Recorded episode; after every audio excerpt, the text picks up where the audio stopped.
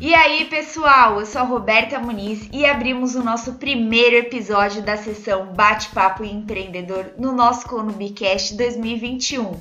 Vou conversar com o Rodrigo Fernandes, mentor da Founder, que participou da fundação de diversas startups. Ele fará um panorama analítico sobre como foi o ano de 2020 para os negócios e empreendedorismo e as expectativas para o ano de 2021. Rodrigo, é um prazer conversar contigo e muito obrigada por aceitar o nosso convite.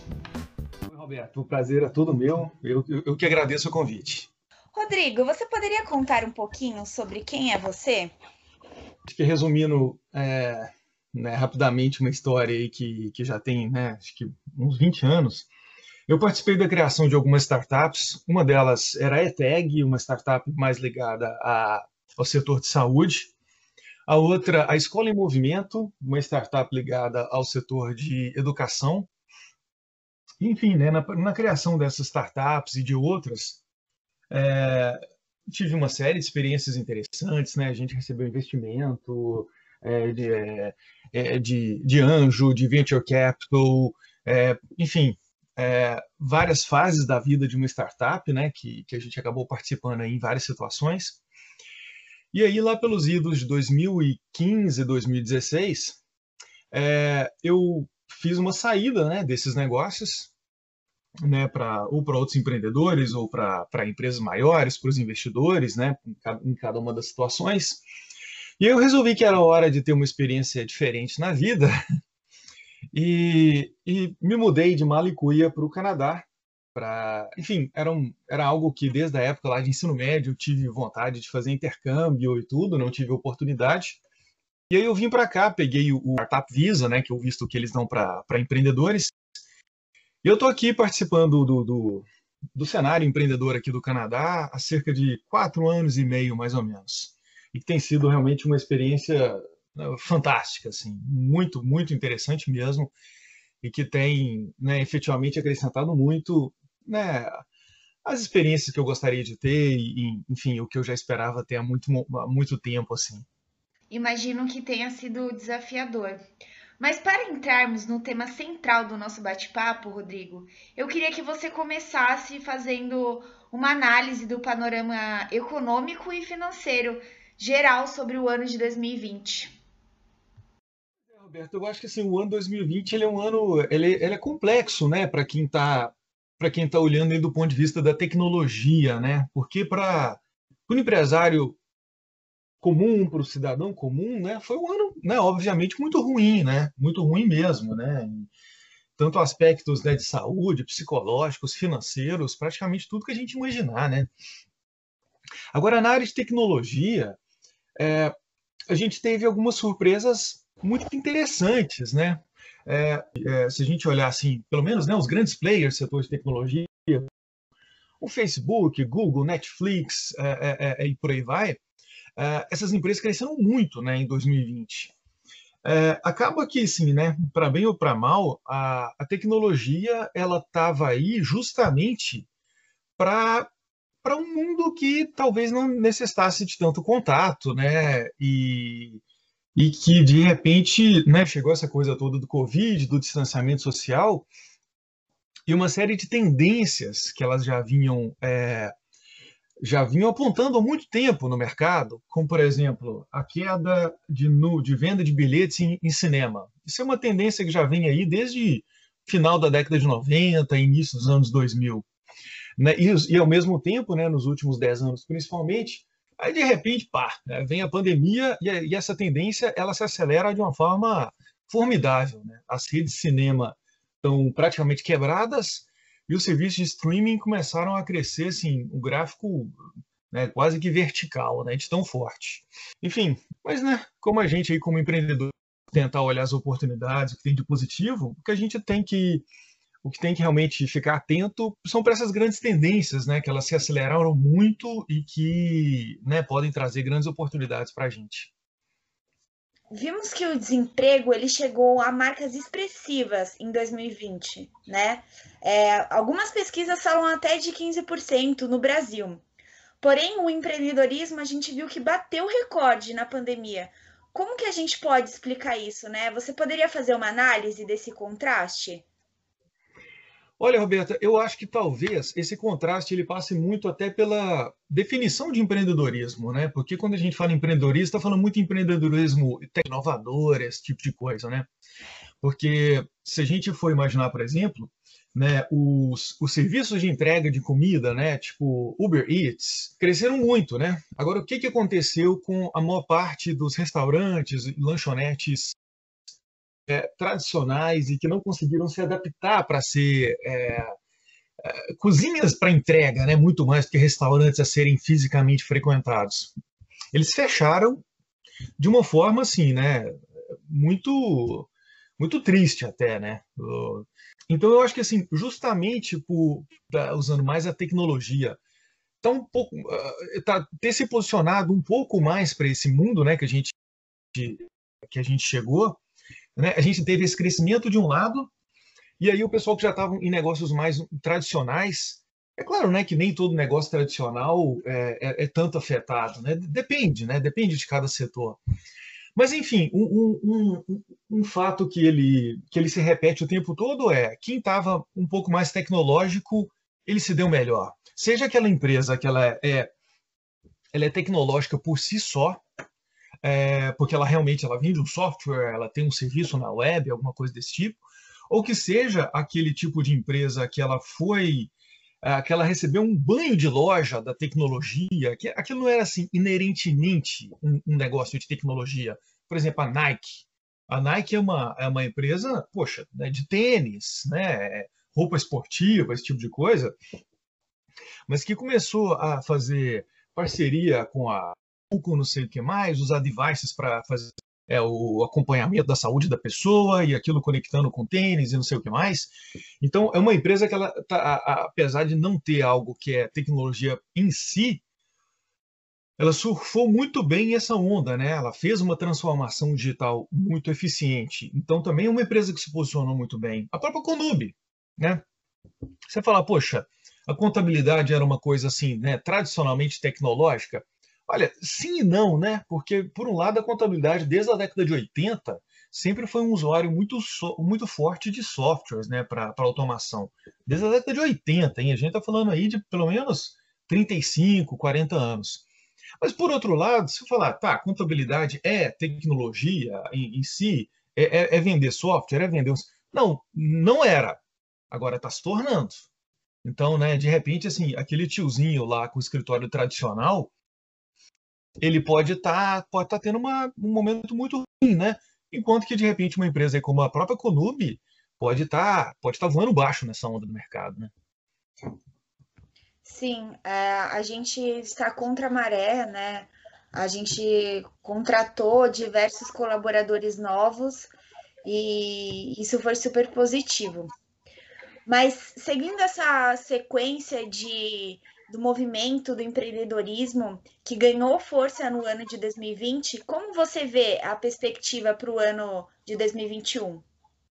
É, bem, por um lado a gente tem essas grandes ondas que naturalmente né, vão continuar, né, de algumas coisas que a gente vê né, sendo cada vez mais usadas. Então, é, a, a, gente tem essas que às vezes já vêm de longa, longa data e que é, a gente tem que ficar atentas a elas e ver né, como que o nosso negócio realmente pode se beneficiar daquilo. Eu acho que 2021, nesse aspecto, ele vai ser essa continuidade, né? De, poxa, como eu comentei, né? Pô, o cinema é um modelo de negócio que ele vai ter que se reinventar completamente ou vai acabar. E, na verdade, pelo menos assim, na minha opinião pessoal, eu acho que a reinvenção ela não vai ter como não ser é, de certo modo, um fim do cinema. Sabe? Ah, não, mas poxa, não vai haver mais cinema. Olha, eu acho que alguma coisa vai existir.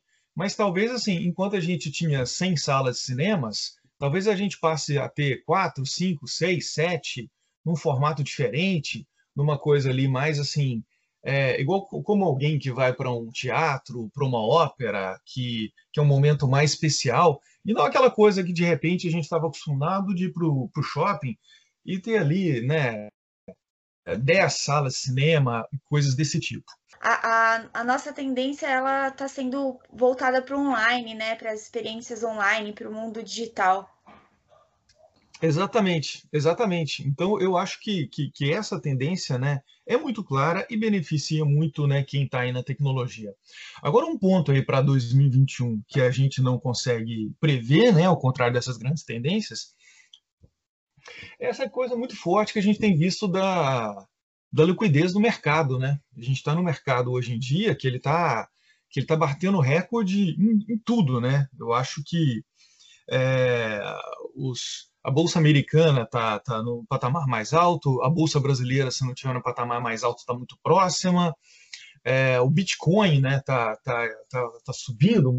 No Brasil, que a gente não costumava ver grandes rodadas de investimento para startups, é, tornado algo normal a gente ver é, investimentos aí de, de bons valores, né, às vezes algumas dezenas de milhões para startups. Essas coisas eu acho que assim, é, muitas vezes elas podem mudar né, da água do vinho para o vinho ou do vinho para a água do dia para a noite, né? Igual você pega uma crise como aconteceu em, em 2008, por exemplo, né, que, que acho que foi a, a mais recente, né, em 2000, que é a, a mais famosa, que é da, das.com.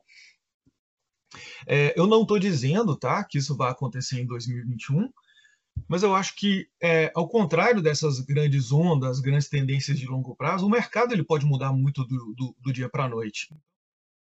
Gente acreditou que acabar o ano de 2020 seria um divisor de águas, né? Que as coisas voltariam ao normal. Mas a gente sabe que os números do coronavírus só aumentam e até a população estar imunizada completamente, isso vai demorar um pouco. É, dentro disso, como que você acredita que a perspectiva para 2021 vai continuar sendo afetada pela pandemia? Pois é, Roberto, esse é um assunto complicado, né? Porque é uma é uma mistura muito grande assim de, de política com ciência, né? Muitas vezes de má política com uma ciência de qualidade duvidosa, né? A gente vai ter que ficar, a gente vai ter que ficar muito atento. Eu acho que até mesmo pro pro lado psicológico, né? É, é quando a gente olha os números, a gente vê até muito muito crescimento dessa parte de suicídio, depressão, desse tipo de coisa, né? Porque, poxa, o, não, o ser humano não foi feito para um mundo né, em que todo mundo é distante, né, que você não pode chegar próximo das pessoas, que você não pode ter interações sociais desse tipo. Além do, do fato aí que a gente já comentou, né, que, que toda a questão tecnológica, eu acho que é um, é um mundo que, ela, que ele está tá redesenhando um pouco, né, as relações sociais, que infelizmente eu acho que de uma forma negativa, né. Muitas vezes hoje a gente, a gente conhece uma pessoa de máscara e acaba nem tendo a oportunidade de, de, de, de, ver aquela pessoa mesmo, né? Aquela coisa que seria mais normal do mundo, né? Você vê o rosto da pessoa que está na sua frente. Eu acho que, enfim, né, tem todo um lado psicológico, social, político, econômico complexo aí, né? Que a gente tem pela frente, né? Para os próximos anos. Tem, tem, tem, cada um tem que trabalhar bastante aí para manter a sanidade também, né? Porque senão, se não tiver pessoas bem, pessoas é, né, com, a, com a boa saúde emocional, né? A gente não tem negócios, a gente não tem nada disso, né, Roberta? Enfim, né, a gente não tem como ter certeza, mas eu acho que o 2021 ele pode ser naturalmente assim, né, obviamente melhor que 2020, né, com a, com a vacina e tudo. Mas se, se as restrições forem dessa forma, né, que elas estão parecendo, eu acho que talvez seja uma um ano melhor, mas gradualmente melhor, mas não realmente assim uma, uma retomada né, em V para toda a economia, para todos os pequenos negócios. E diante do que você falou, quais são os desafios que as startups têm enfrentado durante a pandemia e como elas tiveram que se reestruturar? Algumas startups elas já nasceram de uma forma muito remota, né? É, é, já trabalhando muito dessa forma. Outras, né, por mais que elas já tivessem né, a natureza digital da startup, elas, elas não, não nasceram para isso, né? elas tiveram que fazer grandes transformações. É, enfim, to, todo mundo perdeu né, aquele momento ali do, do cafezinho, né, onde você pode trocar ideia com seu colega, e muitas vezes é, é dali que surgem algumas das, das melhores ideias né, para o negócio, para algum desafio que está sendo, que tá sendo né, passado pela empresa naquele momento. Um grande desafio está sendo justamente é, tentar da melhor forma possível, né, simular né, esse ambiente que, que, que existia anteriormente no mundo, no mundo físico, é, porque né, por mais que a gente tenha ferramentas, né, não dá para minimizar a, essa mudança, essa diferença né, do, do, do, do físico para o virtual, como, como se fosse algo assim, ah, não, beleza, a gente, a gente usa sistemas na web, a gente é totalmente né, informatizado, cada um vai para um lugar e tudo bem. Olha, em alguns casos sim, em alguns casos é de jeito nenhum, né? Em alguns casos eu acho que realmente é, um, é um é desafio muito grande para as empresas tentarem é, recriar né, esse ambiente para a sua equipe e ter tão produtivo quanto era antes. Aproveitando isso, como os principais indicadores das startups foram impactados? Houve alguma mudança na maneira como as empresas medem seus resultados? Pensando sobre o CAC, a ULTV e a receita recorrente, por exemplo? Roberta, eu acho que esse é um tema extremamente interessante que, na prática, ele é muito mal compreendido pela maioria esmagadora assim, das startups, sabe? A, a gente teve uma, uma mudança muito grande é, no mercado nos últimos tempos que refletiu muito no, na forma em que as finanças de um negócio têm que ser, têm que ser pensado, sabe? Então, assim, não me leve a mal, sabe? Eu, eu não sou daqueles que fala, ah, poxa, mudou tudo, depois mudou tudo, né? uh, elas evoluem, né? Ano a ano. Você não tem. Se você chegasse para alguém na década de 80 e falasse para essa pessoa que a, o, o, maior ativo da Coca-Cola era a sua marca. Ah, poxa, a pessoa ia falar, claro, é óbvio. Né? Quem, quem, quem não sabe disso? Além da questão da tal da fórmula, não sei o quê, é, o, um dos maiores ativos ali da Coca-Cola é a marca da Coca. Você poderia falar isso 40 anos atrás, ninguém ia ficar surpreso. Muito bem. A gente está falando da marca, que é um intangível do negócio, né? Agora, o que foi acontecendo lentamente, lentamente, mas até que a gente chegou no que é, isso cresceu tanto, é que ah, já se está tornando normal um negócio ter grande parte do seu valor no intangível. E o que acontece com isso? Qual que é a consequência dessa mudança que veio aí da década de 70, 80 e que se acelerou muito nos últimos anos? Ah, o que acontece, Roberto, que muita gente não repara, é que o intangível ele não é um ativo que aparece no seu balanço. Correto? Né? Se você vai lá, por exemplo, compra uma, uh, um carro, uma máquina, um lote, uma casa, uma indústria, uma coisa qualquer, aquilo vai aparecer no seu balanço. Agora, se você constrói um software né, que ele tem um valor, para o seu negócio, que ele vai ser um produto ou ele vai ser usado para automatizar um processo, ele não aparece no seu balanço. O intangível não aparece em balanço. Ah, mas na hora de vender ele aparece. Tá, então ele é um valor que a empresa tem. Né? A, a, contabilidade da forma que ela, que ela é vista né, corretamente, né, e é assim que deve ser feita, se você vai procurar um, um, um patrimônio, um bem da empresa, onde você procura? Porra, no balanço, é claro. Mas hoje em dia não. Hoje em dia não. Olha que coisa. Muitas vezes, é, como é, grande parte do investimento da empresa está em marca, em P&D, por exemplo, e essas coisas nas finanças, na contabilidade, elas são despesas, não são ativos, elas vão lá para o DRE, vão lá para o demonstrativo de resultados. Pois somem, porque elas não ficam capitalizando aquele valor lá como um, é, como um ativo, né? Ficar se estivesse ali comprando, é, enfim, imóveis ou máquinas ou qualquer coisa desse tipo. Aquilo some, você gastou ali milhões e milhões no desenvolvimento de um, de um, de um sistema interno e aquilo sumiu como despesa.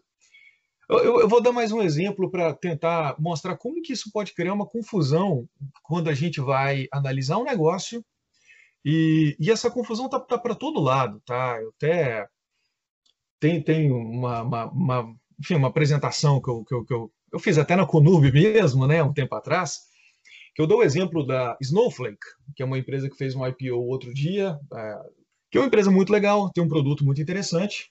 Esse produto dela, ligado a, a dados, data warehouse, esse tipo de coisa, é um produto que funciona de forma recorrente. Né? Ou as pessoas vão lá, contratam a, a Snowflake e começam a pagar um valor por mês ou por ano, lá de acordo com o contrato. Só que essa empresa, é, se você olhar o DRE do ano dela, se você não fizer uma análise assim, vamos dizer, em duas dimensões, você vai ver uma empresa que está tendo prejuízo. E uma empresa que foi valorada hoje. Olha, abrindo um parêntese aqui, tá? Exceções à parte de mercado de capitais, que é um assunto todo mais complexo, mas ela já foi valorada em mais um valor mais alto que a IBM atualmente. Olha que loucura. Mas, poxa, vamos dizer o seguinte: exceções à parte, essa empresa que está tendo um prejuízo aí de. não, não, não me falha a memória, algo em torno de 200 ou 300 milhões de dólares por ano, houve uma, uma, uma, crítica, até que eu uso muito de exemplo, de uma repórter do New York Times falando: ah, que absurdo, uma empresa que tem prejuízo está recebendo esse valor todo.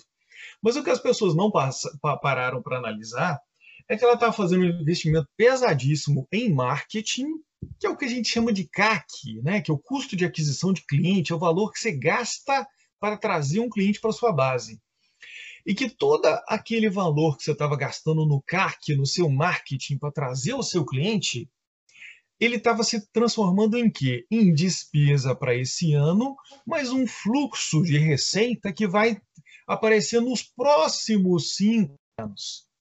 Então, se as pessoas não conseguirem analisar os negócios recorrentes, não vão entender nada atualmente. Anos houve um movimento muito interessante, né, do, da, da questão da, da, contabilidade consultiva, né? Eu acho que a ideia é, é fantástica, é um negócio muito, muito interessante mesmo, mas se a, as pessoas que estão fazendo essas análises, né, essa contabilidade consultiva, por exemplo, se essas, essas pessoas se detiverem apenas nas ferramentas tradicionais, né, dos indicadores de liquidez, do fluxo de caixa, DRE, balanço, esse tipo de coisa, elas não vão conseguir enxergar isso aqui, por exemplo. Não existe essa ferramenta dentro do ferramental contábil. O contador ele é habilitado para entender esse tipo de problemática aqui, fazer esse tipo de análise? Com toda certeza. certeza. Mas ele tem isso dentro da caixa de ferramentas tradicional dele? Não, não tem. Não tem.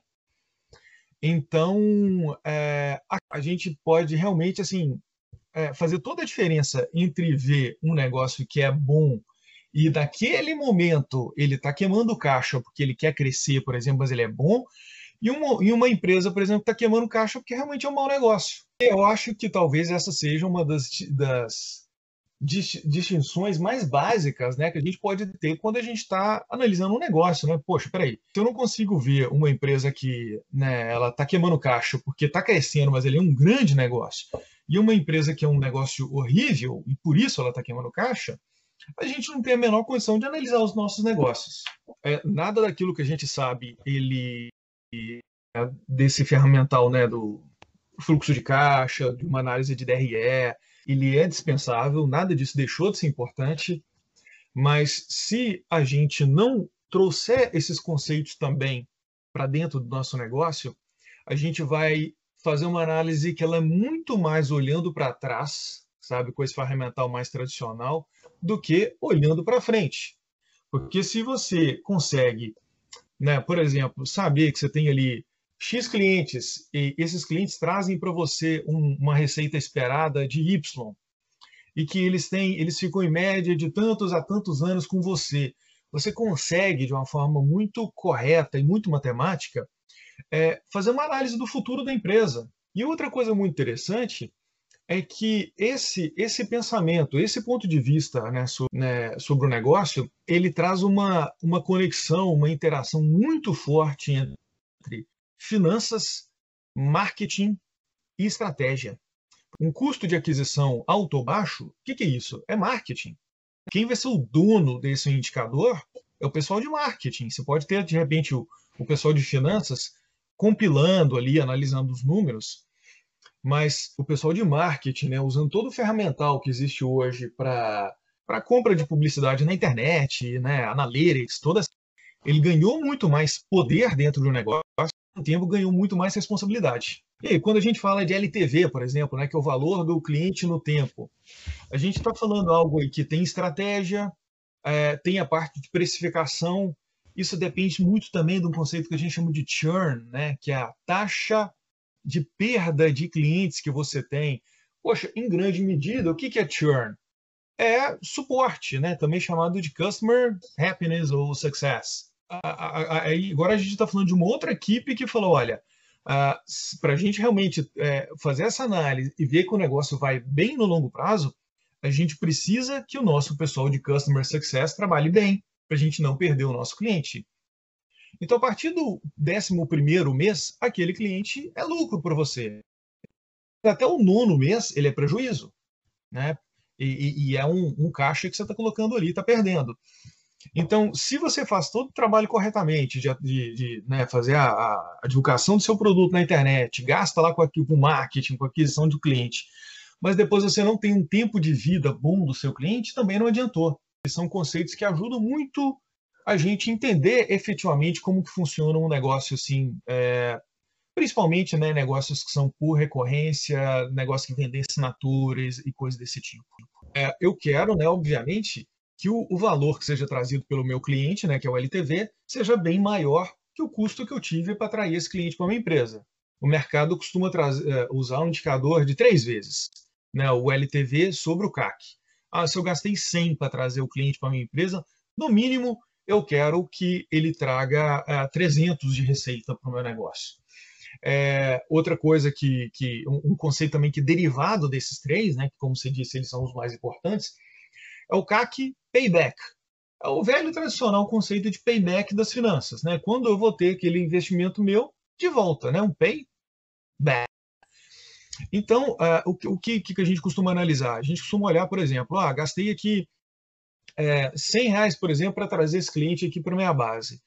Eu quero que demore no máximo 12 meses para que esses 100 reais estejam, sejam retornados para a minha empresa. Porque também é, o meu cliente ele retornar muito mais que eu investir, o que, que vai acontecer? Vai me dar um problema de caixa, né? Então tem uma série de dimensões aí desse tipo de análise que eu acho que é, é fundamental assim para as empresas que estão nessa uma onda aí, né, de recorrência, de serviços digitais, esse tipo de coisa. E diante disso tudo, como você vê o ano de 2021 em relação a quem tem o sonho de empreender? Eu acho que a gente está num momento é, de mercado né, digital muito interessante, naqueles momentos que, em que meio que tudo muda, né? Então, enquanto muita gente está perdendo, quem pode estar tá ganhando, né? É, vamos pegar o, o, exemplo aí, né? Quantos restaurantes fecharam? Mas quantos restaurantes também não foram criados para entregar comida, só para delivery? Aquele, aquele, velho, velho clichê, né? mas que não deixa de ser verdade. Né? Crise é oportunidade. Né? Se, se, se muita coisa está mudando, muita coisa está deixando de funcionar, bem, muita coisa vai ter que funcionar também, né? porque afinal né, o mundo não está acabando.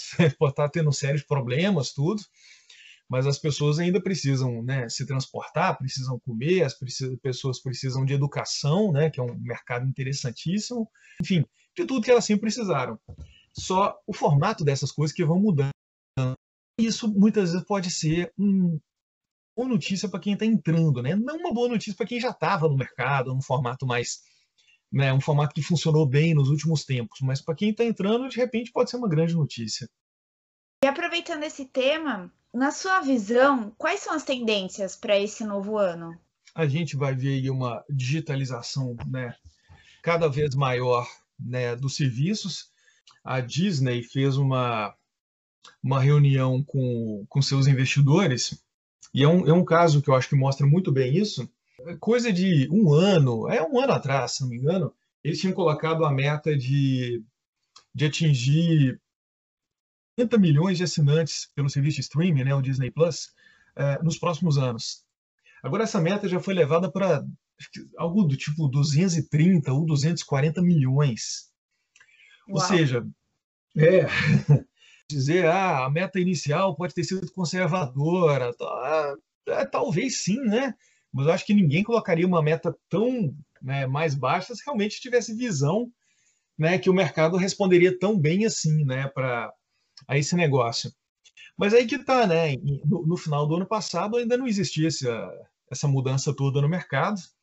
Eles não poderiam é, imaginar que tanta coisa fosse mudar, né? A, a, Warner, né, que é, uma, que é um outro estúdio de gravação, falou que a partir de agora eles nunca mais vão, é, bem, vou dizer nunca mais, né? Mas pelo menos por enquanto, não vão mais entregar filmes é, com exclusividade para os cinemas.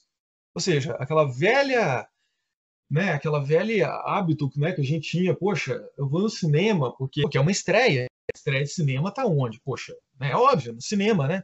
Agora mais não. Agora não.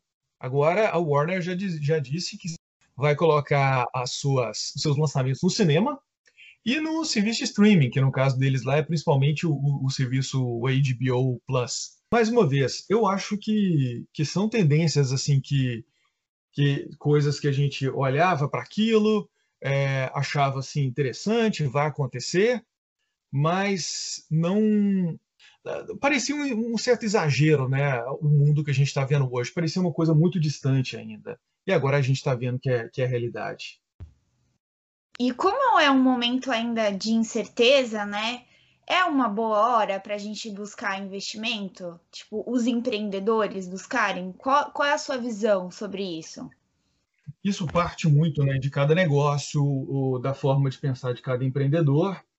É, mas pelo menos por enquanto, a gente está num mercado que ele está numa, numa liquidez é, muito grande né, para investimentos. Né? Nunca é fácil captar investimento, por mais que a gente veja, veja né, empresas estão captando, né, não quer dizer que se o nosso vizinho conseguiu, a gente vai conseguir, é, mas é bastante atípico que a gente está passando.